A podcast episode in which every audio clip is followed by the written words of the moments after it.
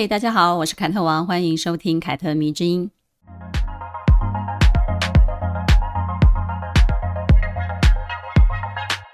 学生时代的你最喜欢做什么事呢？如果你问我这个问题的话呢，我可以很快的告诉你，就是看电影。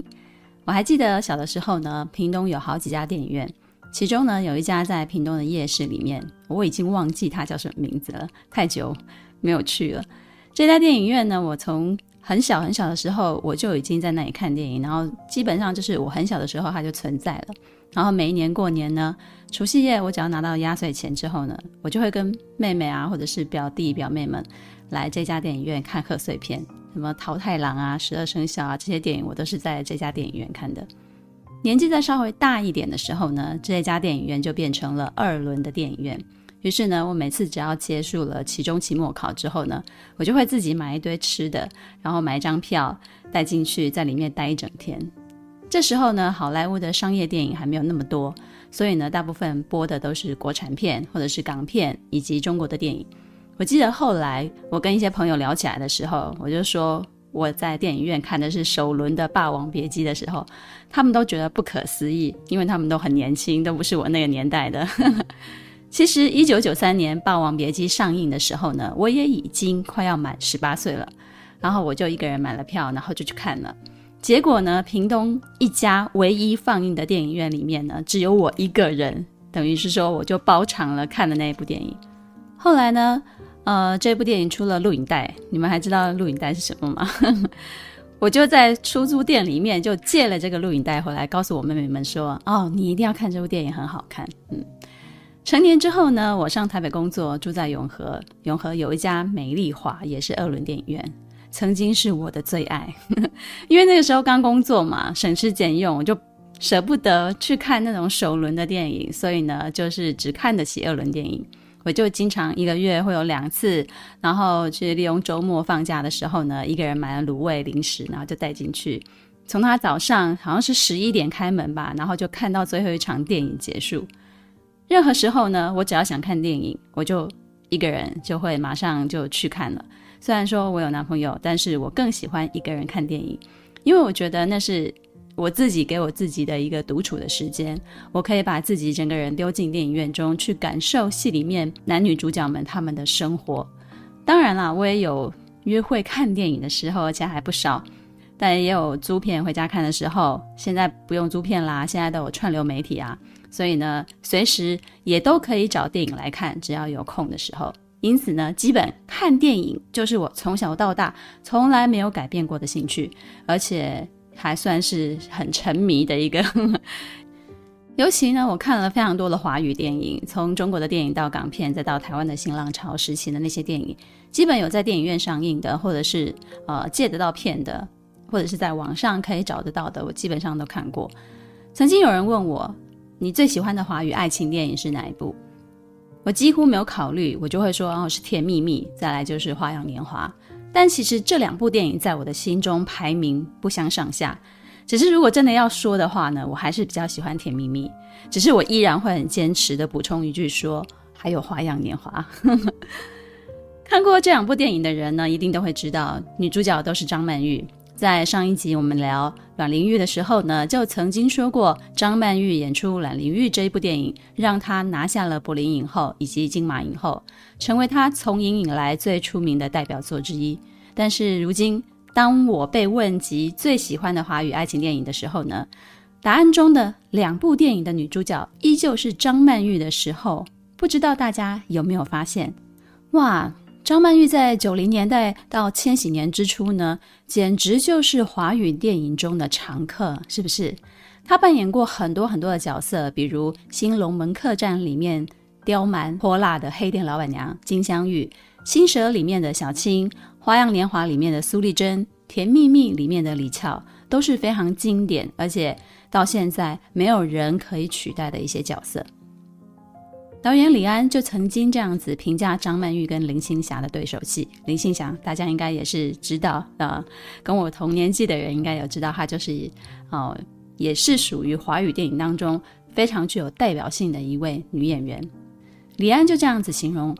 任何人站在林青霞身边，都很容易光彩全无，他们身上都缺乏林青霞那一种无人能挡的巨星光彩和王者风范。但唯独张曼玉是个例外，这是非常高的一个评价，表示张曼玉跟林青霞是可以匹敌的。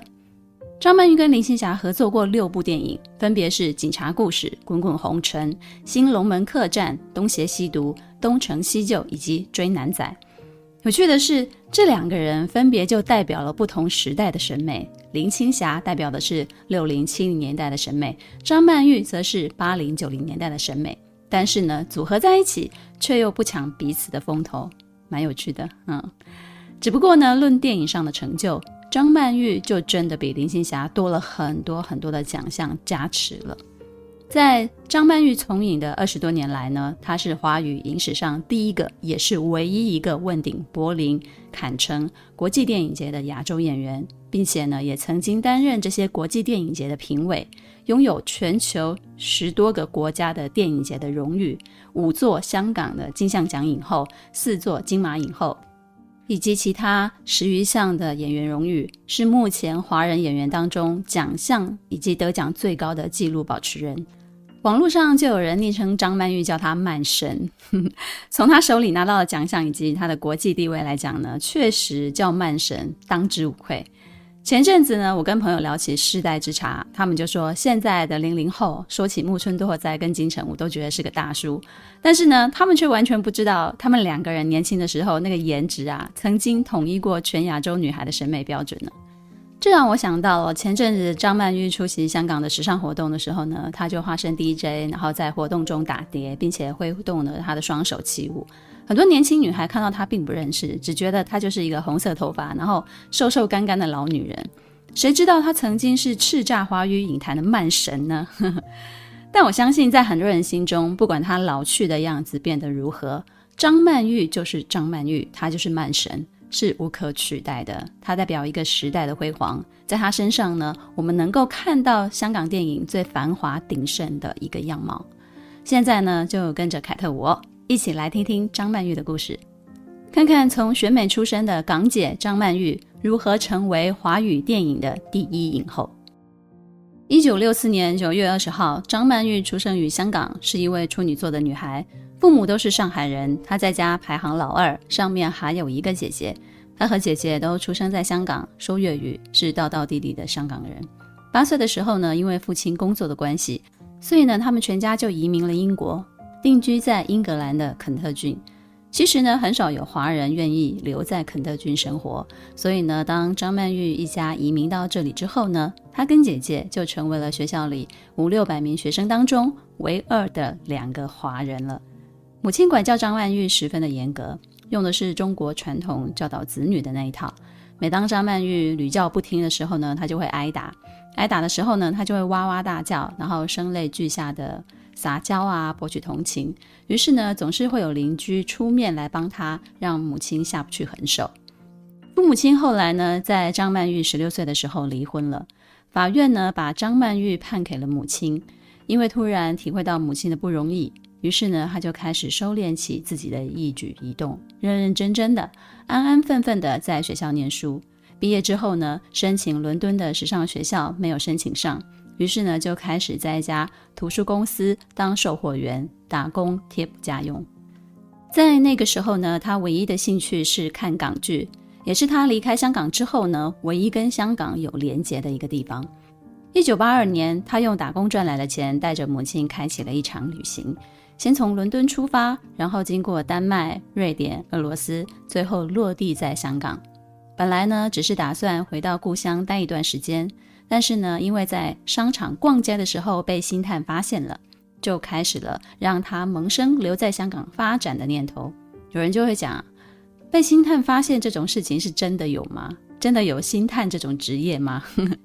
也许我们现在确实是很难相信，但是呢，在网络不发达的时候呢，确实很多明星就是这样子走在路上，然后就被别人发现了，然后就去当明星了。但是所谓的星探，多半指的就是什么电影啊、电视制作公司里面的人，在路上偶然发现，然后就上去递名片，然后再安排这些人去试镜。比如林青霞，我们刚刚提过林青霞，当初呢就是在西门町逛街的时候被电影制作公司的人发现的。只是这种方式听起来好像总是让人家觉得半真半假，对不对？也是很多明星后来谈起怎么出道的一个说法之一。因此呢，是不是真的被星探发现？我想应该有些人是真的，那有些人可能是假的吧。我以前还听过一个说法是陪朋友去试镜，结果却是自己被选上。这种说法，这种说法好讨厌哦。但是不管偶遇星探被发掘的说法是真是假。真正让张曼玉被大众认识的契机呢，应该是一九八三年的香港小姐选美。张曼玉呢，那一年得到的是亚军以及最上镜头奖。那当年的冠军是谁？嗯，我不知道。开始签约香港无线电台之后呢，她就正式出道了。港姐其实也是很多香港的女明星出道的一个跳板之一。啊、一场选美啊，是可以发掘不少香港女明星的。八零年代的香港影视环境就正要开始步入巅峰期嘛，所以他们就需要非常非常多的面孔。因此呢，不管是你在路上看到很漂亮的女孩，或者是选美，选美是一定很多啊，对吧？所以呢，就会有选美这个管道啊，去发掘很多的新面孔。张曼玉也就身在其中，于是呢，就开始得到了很多演出的机会了。那个时候一起工作的伙伴们，有些比他还要早出道几年，但是说出来呢，也许大家都会知道，他们这些人都是后来撑起香港电影半壁江山的人，比如张国荣、梁朝伟、钟楚红、关之琳、刘嘉玲、刘德华等等的啊。他们这群人就一起拍电视剧、电影，一起磨练演技。当时呢，港姐出身的张曼玉非常的稚嫩、甜美、可爱、傻乎乎的，尤其她有一个标志性的虎牙。后来，因为演戏需要，所以他就把它磨掉了。因此呢，多半他演出的那种角色都是比较青春的一些花瓶的角色。再加上当时香港电影工业的产量非常非常的高，几乎所有漂亮的女演员呢，都免不了要在呃电影里头当花瓶角色啊、就在这些角色当中打滚。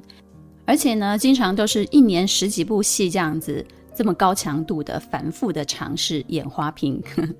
有一些人呢，就这样子一直打滚打滚着，演了一辈子的花瓶。张曼玉自然也不能够免除在电影的角色当中呢扮演花瓶。刚出道的四五年之间呢，她几乎用天生的直觉在演戏，角色呢也多半比较平庸。虽然非常的拼命，也很敬业，但是角色上能发挥的地方并不多，演技呢也就看不出什么层次来。出道四五年的这个时期呢，张曼玉虽然有很多演出的机会。但是他那个时候其实还不懂得如何表达比较深层的情绪，也不懂得如何去控制面部的表情，演技也就比较工业化，比较流水线一点。一九八八年，他遇到了导演王家卫，参与了《旺角卡门》的演出。就像他自己后来说的，《旺角卡门》让他开窍了，他之后面对各种角色都有了不一样的感觉。这也是香港电影黄金时代的一个特色。人才辈出的导演界呢，开始对一个个天赋型的演员进行再一次的深度挖掘跟滋养。于是呢，我们就能够看到张国荣、梁朝伟、张曼玉他们一个一个脱胎换骨，开始向观众传递脱离表面的一些表演，加入了经过内化之后更加有层次的一些东西。一九九八年对张曼玉来说是非常特别的一年。这一年呢，她跟尔冬升导演传出了恋情。再来呢，就是遇见了改变她演艺之路的王家卫了。《旺角卡门》是王家卫的第一部电影，预计要拍的时候呢，他就指定要张曼玉来演女主角，而男主角呢是当时被公司已经雪藏了一年的刘德华，还有歌手张学友。这个演出阵容。公布的时候呢，大家都认为王家卫你疯了，明明有更好的选择，你却偏偏要选这三个人。你不要小看这三个人，现在拿出来都是什么天王天后、歌神的那种称号，但是呢，在当年他们也有过小透明的时候啊。王家卫找到了张曼玉，邀请她来演自己的电影。演出之前呢，他就跟张曼玉聊天，但是呢，聊的内容不是他接下来要拍什么，而是聊他的成长经历、他的原生家庭。王家卫说，这样子就能够把张曼玉她内心的那些情感勾引出来，所以呢，即使没有剧本，他也可以演出自己想要的那一种感觉。王家卫表示，他要的演员就是这一种。经过王家卫的调教之后呢，张曼玉第一次发现到，原来表演演戏是要全身心投入进去一个角色之中的，而不是给镜头一个眼神、一个表情、一个动作，把这些东西做准确了就可以了。在《旺角卡门》之中呢，单纯天真的女主角阿娥跟男友分别的那一幕，让大家看到了张曼玉的蜕变。她眉眼低垂的时候呢，像珍珠般的眼泪就随即的从她的眼角滑下来了，没有任何表演的痕迹，非常的自然，但是又带有冲击。这个镜头呢，让所有人都惊呼：“哇，这还是张曼玉吗？她的进步真的好大啊！”《旺角卡门》对张曼玉的演艺之路来说呢，是一道非常清楚的分界线。这部戏呢，确立了张曼玉日后的一种表演风格。华语影坛最耀眼的女星就要冉冉升起了。张曼玉凭借《旺角卡门》提名了香港金像奖最佳女主角，开始叩响了奖项的大门。可以说呢，从这部戏之后呢，他开始可以精准地表现各种不同的角色，赋予他们专属于角色的灵魂。《旺角卡门》之后呢，每一个张曼玉的演出几乎没有重复性了，而且呢，每一个角色都非常的立体，非常的饱满。所以呢，在香港影坛就流传这样的一句话，说王家卫跟张曼玉的相遇是香港最美丽的相遇。都说时势造英雄嘛，这样一个充满能量，并且遇到角色就能够出色的释放的演员呢，与一个伟大的香港电影黄金时代相遇，那就是注定要彼此相互成就的吧。一九八九年，人在纽约，在美国开始取景拍摄。里面有三个重量级的女演员，分别是张艾嘉、斯琴高娃以及张曼玉。前面两个都是张曼玉的前辈，都拥有非常丰富的表演的经验。但张曼玉在他们两个人面前呢，却没有露怯。这部戏呢，让她得到了人生当中第一个最佳女主角奖，是金马奖颁奖给她的。导演关锦鹏形容张曼玉生性是非常敏感，一点就通了，是不可多得的用心的一个女演员。他们后来呢，还合作了阮玲玉，凭借这部戏，不仅把张曼玉推向了国际，也再次得到了金马奖女主角的荣誉。顺便一提，阮玲玉是张曼玉第一部从影以来唯一花三个月的时间非常密集拍摄的电影。也就是说呢，当她在拍阮玲玉这三个月的时候呢，就只有专心拍这部戏，没有接其他的戏。那当然，身为听众，你会想，这有什么稀奇的？演员不是这样吗？这不是很平常吗？哦，不是的，不是的哦。在香港电影黄金时代的时候呢，所有的演员其实都在尬戏。一个人同时有三个剧组要奔波，三个不同的角色要演出，那是非常非常平常的事情。而张曼玉呢，拍阮玲玉的这一年呢，除了拍阮玲玉那三个月之外呢，其他的时间里，她就嘎了将近十部戏，哎，十部戏，哎，就等于是说，呃，除了阮玲玉那三个月之外呢，其他的剩下的时间呢，她在这十部戏里头就演了十个角色。演员真的是我觉得非常不简单的一个工作，非常考验体能啊！就不用说你每次都还要在角色之间抽离又投入，投入又抽离了啊！不是你想做这份工作你就真的可以做到的，因为片约非常的多，角色也非常的多。一九九三年的香港金像奖中呢，就出现了一个状况。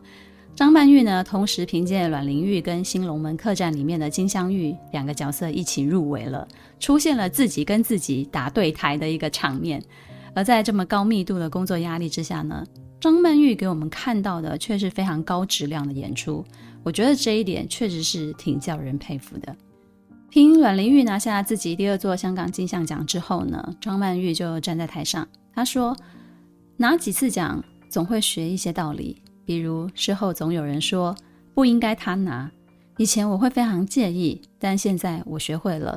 奖在我手里，你们说什么我不理。一九九三年这一年呢，张曼玉拿下了柏林影后、香港金像奖影后、金马影后，那个时候她才二十九岁，也正是从这个时期开始呢，张曼玉终于不太在乎外界对她的评价，也逐渐将更多真实的自己呈现在大众的眼前。以前呢，有一些人会问我，就是读者会问我一些问题，他们会问凯特，我要怎样做才能够不那么在乎别人怎么看我，把那些评价当成耳边风呢？我觉得说到底啊，就是你是怎么看待你自己的？你有没有专业能力，能让你从中可以获得对自己的认同呢？可以清楚地明白自己是怎么样的一个人呢？如此一来，你就不会对别人的评价走心了，而是可以好好的心平气和地朝自己的方向前进。前几天呢，就有人截图给我看一段网友对我的冷嘲热讽，问我有没有看到，因为他是直接分享我的贴文嘛，并且在自己的脸书写下了一些评论，我就说我有看到啊，因为他是直接分享出去的，所以我可以看到，但我并不是很介意，因为他其实不是我想要对话的人，但是看到他写了这么长串的评语，我也还是挺佩服的，可能是我的文章里面还是多少有一些东西让他产生了共鸣吧。只不过这些共鸣是对立面而已。张曼玉不需要对那些负面评价一一的自证清白，不仅徒劳无功呢，还浪费口水。她只要把影后的奖项一个一个拿到手就可以了，因为呢，这就是最好的证明。所以，面对想要挖苦你或者是唱衰你的人，其实你就不必自证，你只要把你自己的生活过好，把钱赚到，把理想实现了，我觉得这就是最好的证明了。一九九六年，张曼玉拍摄了由法国导演奥利维耶·阿萨雅斯所执导的《迷离劫》，两个人呢因为合作而产生了感情，并且在一九九八年结婚了。据说呢，阿萨雅斯当年是看到了《东方三侠》里面的张曼玉的演出之后呢，就决定邀请她担任自己新片的女主角。后来呢，他们因为聚少离多就分开了，但是呢，他依然为张曼玉量身定做了《错的多美丽》这一部电影。二零零四年，两个人一起站上了坎城影展的舞台，并且呢，让张曼玉在坎城封后了，拿下了人生最重要的一个国际奖项。